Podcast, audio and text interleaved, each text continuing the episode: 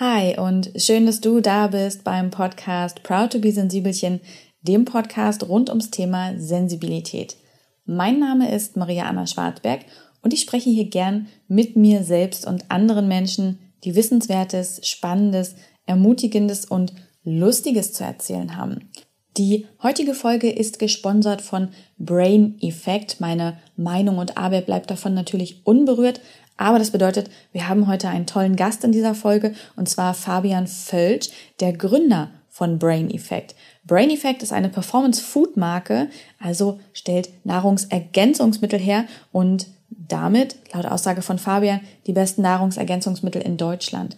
Wir sprechen heute natürlich über Brain Effect, aber vor allem über Nahrungsergänzungsmittel, die ja auch immer wieder kritisch hinterfragt werden. Fabian gibt dazu Auskunft, aber auch zu allem anderen. Denn Fabian und ich, wir haben schon mal ein Mini-Interview gemacht und das ist bei euch sehr, sehr gut angekommen. Ihr hattet unfassbar viele Fragen zu Nahrungsergänzungsmitteln.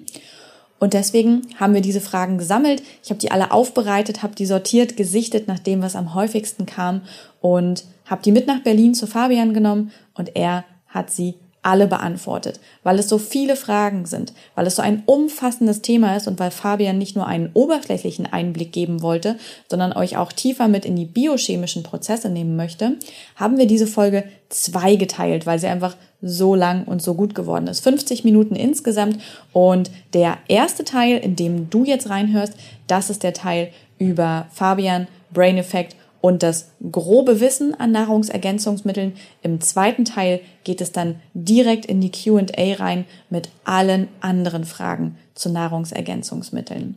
Wir sind gespannt auf dein Feedback und freuen uns, dir diese Folge präsentieren zu können.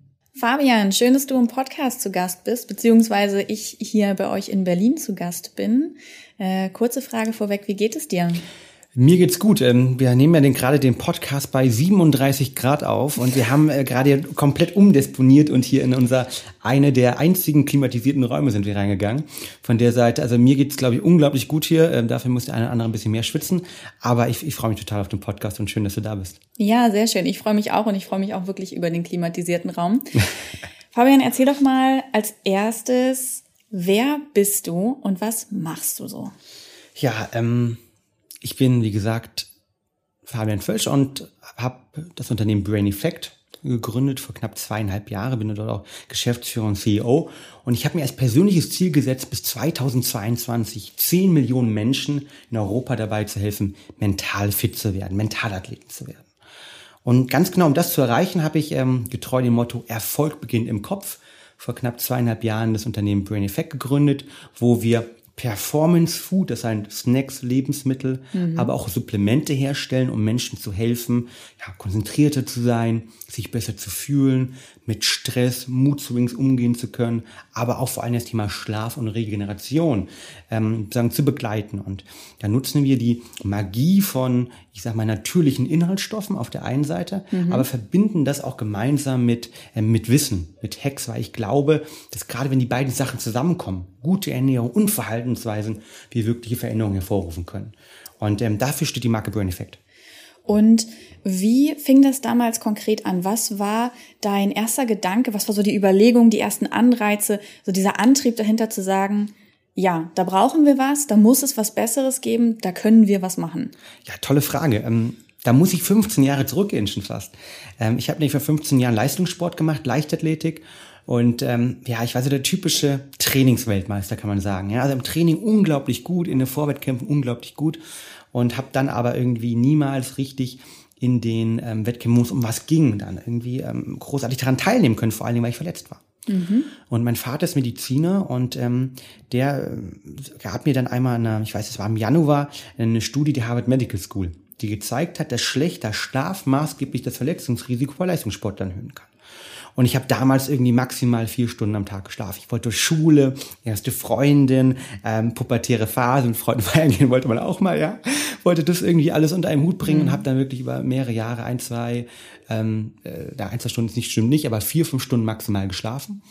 Und, ähm, und diese Studie hat einen kompletten Wandel bei mir vorgerufen. Weil ich habe mich dann, während meine Freunde sich eher damit beschäftigt haben, Mensch, wie kann ich mich überwinden, meine Frau beim Schützenfest anzusprechen, ja, habe ich mich damit beschäftigt, wie eigentlich Ernährung und wie Inhaltsstoffe und vor allen Dingen dann gemeinsam auch mit Verhaltensweisen Einfluss auf unsere Regeneration, auf den Schlaf haben können. Und habe dann meine Schlafprobleme in den Griff bekommen, aber habe auch gemerkt, dass bei mir so viel mehr passiert ist, dass ich konzentrierter war in der Schule, mein Trainingspensum in einer kürzeren Zeit geschafft habe.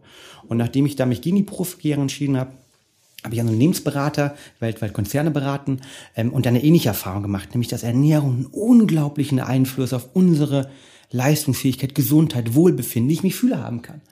Und ähm, genau das dachte ich mir, okay, ähm, das möchte ich Leuten mitgeben. Und habe mhm. dann vor knapp, wie gesagt, zweieinhalb Jahren Brain Effect gegründet, weil ich gemerkt habe, dort draußen ist keiner, der sich um die mentale Leistungsfähigkeit kümmert. Für mich beginnt alles im Kopf. Erfolg beginnt im Kopf. Unser Denken beginnt, unser, was wir sind. Und ähm, da, das kann man verändern. Und da kann man sozusagen sich auf ein besseres Niveau begeben. Und ähm, das ist mein Ziel und ähm, das mhm. ist auch die große Vision, die wir haben. Was ich ganz spannend finde, als ich dir gerade zugehört habe, ähm, habe ich den Eindruck, du bist schon auch ein starker Leistungsmensch, mhm. der gern an die Grenzen geht und auch mal einen Schritt drüber setzt, um zu gucken, hey, was passiert dann eigentlich? Mhm. Hast du damit Negativerlebnisse gemacht auch? Ja klar, ich meine, ähm, genau dieses Problem, das ich ja hatte am Anfang, dass ich alles unter einen Hut bekommen wollte, mhm. dass ich die Regeneration nicht als wichtigen Teil mhm. von einer Leistungsgleichung und äh, von dem, was wir sind, auch betrachtet haben, das war natürlich eine riesige Herausforderung. Und das ganz genau versuche ich heute äh, mitzugeben. Also ich komme zum Beispiel heute Morgen, ähm, habe ich einen Vortrag beim Deutschen Personalmanagement-Kongress gehalten und habe ähm, dort den deutschen Top-Personalern ähm, meine Vision mitgegeben, dass Regeneration und auch mal sich Pausen zu nehmen, ein wichtiger Teil auch von einer HR-Strategie sein sollte. Und das versuchen wir auch hier im Unternehmen zu integrieren, immer wieder Pausen den Mitarbeitern zu geben, äh, aktive Pausen den Mitarbeitern zu geben. Und ähm, ich war früher da richtig schlecht dran. Ich habe früher wollte mhm. alles unter einen Hut bringen. Ich habe mich persönlich gestresst. Ich mache das heute nach wie vor noch und bin hart an mir am Arbeiten. Also mein Weg ist auch noch nicht vorbei. Aber ich habe realisiert, und das ist, glaube ich, eine ganz, ganz wichtige Sache ähm, für alle Zuhörer dort auch, ähm, diejenigen, die leistungsstark sein wollen, ähm, für die, die sollen verstehen, dass Leistung immer Regeneration braucht. Mhm. Ich, also konkretes Beispiel aus dem Sport. Ich kann ins Fitnessstudio gehen und einen, einen Kurs machen, ich kann rennen, ich kann Gewichte drücken.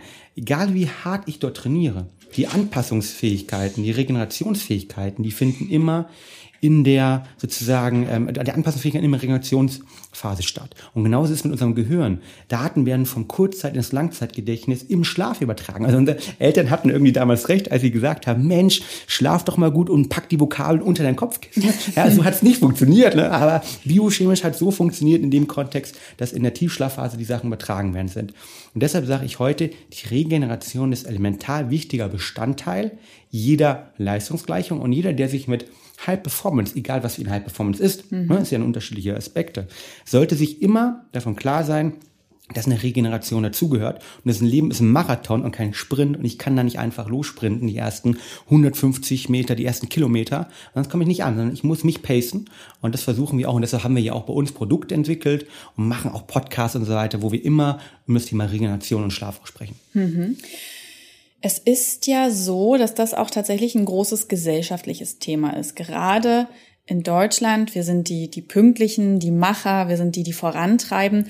Und wie hat damals zum Beispiel dein Umfeld reagiert, als bei dir dieser Wandel dann stattgefunden hat und du gesagt hast, hey, Auszeiten sind wichtig, Schlaf ist wichtig und wir können nicht immer nur leisten so, wir müssen auch mal ein bisschen gucken, wie wir das sonst angehen können. Gab's da, gab's da irgendwie viel Resonanz zu? Ja, total. Ne? Also wie gesagt, ähm, ich habe damit angefangen vor 15 Jahren und ich habe dann in Unternehmensberatung danach gearbeitet, wo ich weltweit Konzerne beraten habe und durchaus damals auch Usus war, dort 80 bis 100 Stunden die Woche mhm. zu arbeiten. Und man hat sich wirklich am, am, nächsten Morgen am Tisch darüber unterhalten, wie wenig man doch geschlafen hat, weil wenige Schlaf waren Proxy, wie toll man eigentlich ist. Ne? So nach dem Motto Statussymbol, wer eigentlich der tollste Hecht im Teich ist, ja, mhm. oder die, die Hechtin. Also gibt's die Hechtin, ne? ähm, aber auf jeden Fall ähm, für beide Geschlechter. Ne? Und das hat sich, glaube ich, schon stark verändert. Ähm, Schlaf hat ein PR-Problem und Regeneration hat ein mhm. PR-Problem und das verändern sich stark. Also wir haben ich habe neulich dem Manager-Magazin ein Interview gegeben und ähm, die haben einen Artikel daraus gemacht, der hieß, ist Schlaf das neue Statussymbol? Und da wurde sozusagen das Ganze zurück, ganz anders aufgezurrt, dass mittlerweile sich Manager darüber definieren, dass sie sagen, ich brauche die Regeneration. Und ähm, die Quintessenz ähm, sozusagen meines Interviews dort war, dass ich das gut finde und dass es wichtig ist und dass man Schlaf und Regeneration als aktiven Teil sehen muss. Wie jeder Leistungssportler Regenerationseinzeiten in seinen Trainingsplan integriert, sollten wir uns auch für uns Regenerationseinheiten in unseren Wochenplan integrieren. Wir sollten ein Gefühl dafür haben, dass wenn wir am Sonntag und es war vielleicht eine harte Woche und ich habe da vielleicht noch ein paar Sachen liegen, die ich eigentlich abarbeiten müsste, dass man auch mal bewusst sagt, nee, der Sonntag ist für mich der Tag, wo ich eben nichts mache, wo ich das und dann ist es auch nicht faulenzen, dann mhm. ist es eher eine aktive Regenerationsphase. Und ähm, klar, ich komme immer noch vom Aspekt, wo ich viel arbeite halt, ja, und immer noch, wo ich auch mal den Samstag arbeite, aber ich versuche mir als Beispiel einen Sonntag immer ähm, frei zu halten und wenig dort zu machen halt, weil ähm, im Endeffekt des Tages geht es ja vor allem um unser Mindset mhm. und wie wir das Ganze betrachten. Und ich glaube, da ist es wichtig, und das sage ich auch immer unseren Kollegen und Mitarbeitern hier, ähm, meinen Teammates sozusagen, dass es wichtig ist, sich auch am Tag auch immer Mikro Entspannungsphasen zu nehmen. Also haben wir zum Beispiel hier ähm, bei uns Yoga-Session einmal, zweimal die Woche integriert. Wir haben ähm, ähm, die Wiki, die macht, ähm, die ist ausgebildete Fitnesstrainer, Faszientrainer, die macht dort eine Session. Ähm, das heißt, wir versuchen das auch immer wieder am Tag zu integrieren, einfach mal 10, 15 Minuten. Das reicht auch meistens aus, mhm. um mal wieder den Kopf frei zu bekommen. Und deshalb ist es, glaube ich, eine große Mindset-Frage. Aber sie verändert sich. Mhm. Du hast dann irgendwann danach Brain Effect gegründet. Wie ist das passiert? Also du hast dann quasi die Unternehmensberatung verlassen mit dem Wissen um, okay, ich möchte jetzt etwas Eigenes gründen?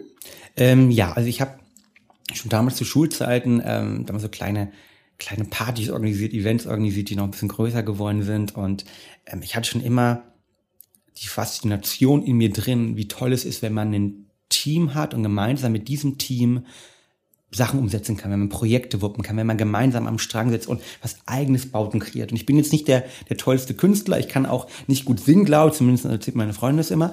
Ja, aber ich glaube, was meine kreative Art ist, ist, dass, dass ich mir Sachen überlege und überlege, okay, und die dann umsetze und dann daraus einen, einen gewissen, in Anführungszeichen das heißt immer Business, ein Business baue, ähm, das irgendwie jetzt 50 Mitarbeiter hat und sozusagen ähm, stark wächst und ähm, dort mit denen gemeinsam an einem Strang sitze. Das ist sozusagen meine kreative Art und das hatte ich eigentlich schon immer.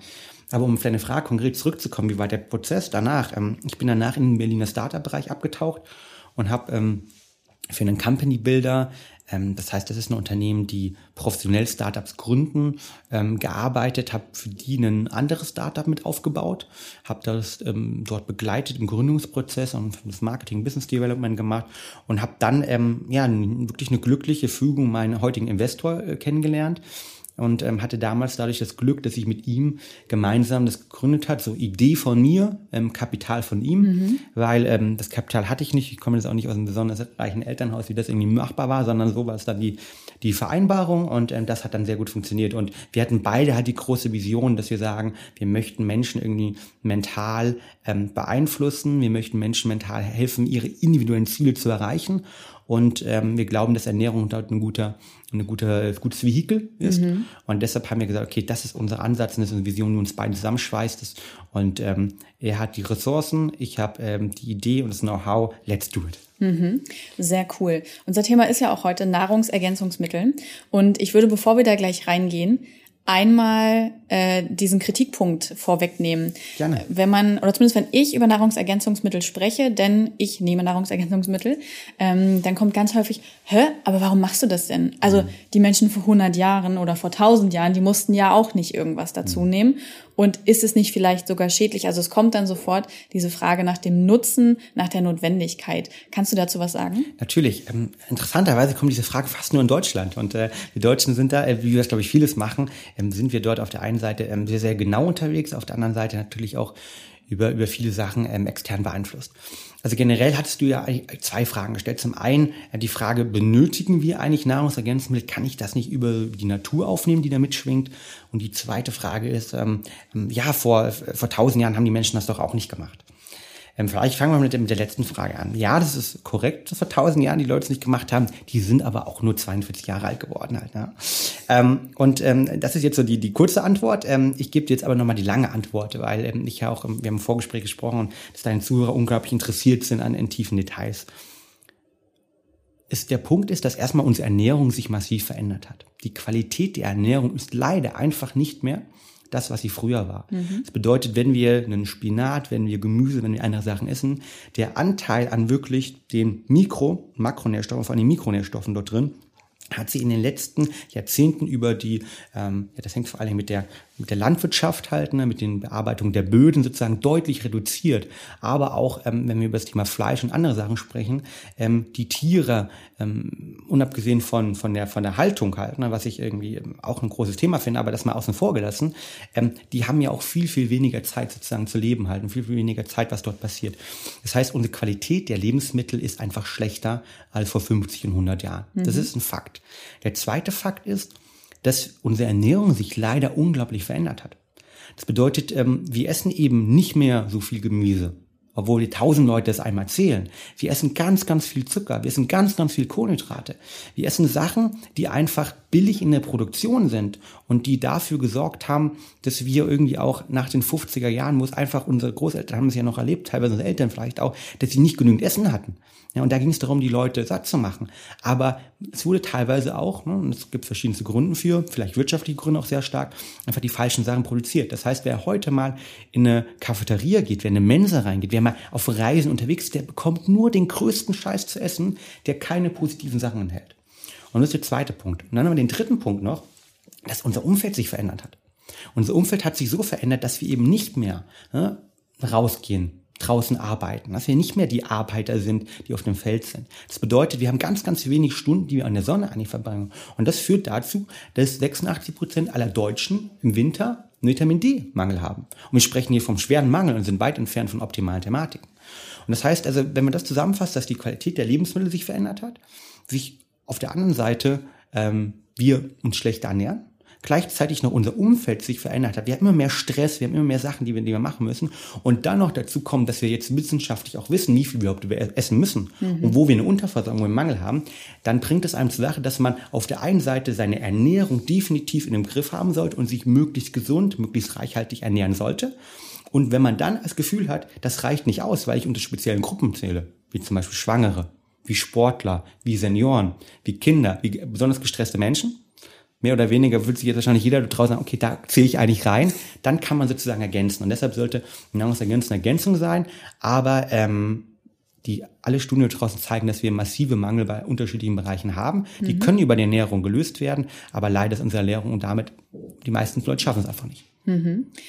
Was sind eigentlich konkret Nahrungsergänzungsmittel, damit wir mal den Begriff definieren können für alle, die davon vielleicht tatsächlich noch nichts gehört haben? Ja, ist ein ganz, ganz spannender Bereich, weil es gibt so die, die öffentliche Meinung, ein Nahrungsergänzungsmittel ist irgendwie, ähm, ich sag mal, die öffentliche Meinung, eine Pille mit irgendwelchen Vitaminen drin. Mhm. Ähm, das ist aber eigentlich nicht korrekt, sondern Nahrungsergänzungsmittel sind rein rechtlich gesehen eine Subkategorie unter den Lebensmitteln. Sie gehören zu den Lebensmitteln dazu, beziehungsweise eine Subkategorie des Ganzen. Und sie sind eben verschiedenste ähm, Inhaltsstoffe, Pflanzenextrakte auch, ähm, verschiedenste natürliche Stoffe, können aber auch hm, synthetisch hergestellte Stoffe sein, die in der normalen Nahrung vorkommen und die unsere normale Nahrung immer ergänzen können.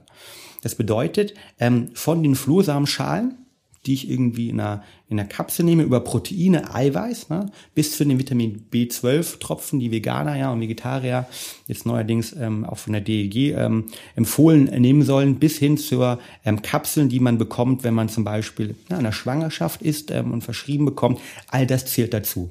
Von den natürlichen Stoffen ähm, wie auch Kurkuma zum Beispiel, ähm, bis zu allen anderen. Das Einzige, was, was Nahrungsergänzungen ausmacht, dass sie in irgendeiner Art und Weise portioniert sein müssen. Mhm. Sodass man dann genau sagen kann, hey, nehm bitte von den Flohsamenschalen ganz genau zwei von den Löffeln oder eine große Kapsel, wo die drin sind. Nehm bitte von dem Kurkuma nicht einfach nur, ich trinke jetzt eine Kurkuma Latte, sondern nimm ganz genau hochdosiert davon eine Kapsel, zwei Tropfen, ähm, den einen, das eine Dragé oder vielleicht mittlerweile gibt es auch innovative Formen, äh, Essence Dragé oder irgendwelche Kaubonbons. Mhm. Also all das zählt zu Nahrungsergänzungsmitteln.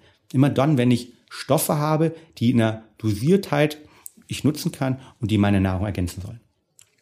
Wir haben ja das erste Mal auf Social Media das Thema angeschnitten und ähm, haben ein kleines Mini-Interview damals noch mit Video gemacht. Und das ist ja sehr, sehr gut angekommen, hat ganz viel Resonanz hervorgerufen. Und daraufhin cool. haben wir ja gesagt, wir machen diese Podcast-Folge. Freut mich sehr. Und geil. nehmen mal ähm, auch diese ganzen Fragen mit. Und es sind unfassbar viele Fragen. Ich habe die etwas sortiert ähm, und zusammengefasst, was so die häufigsten waren und würde dir die jetzt gern einmal stellen.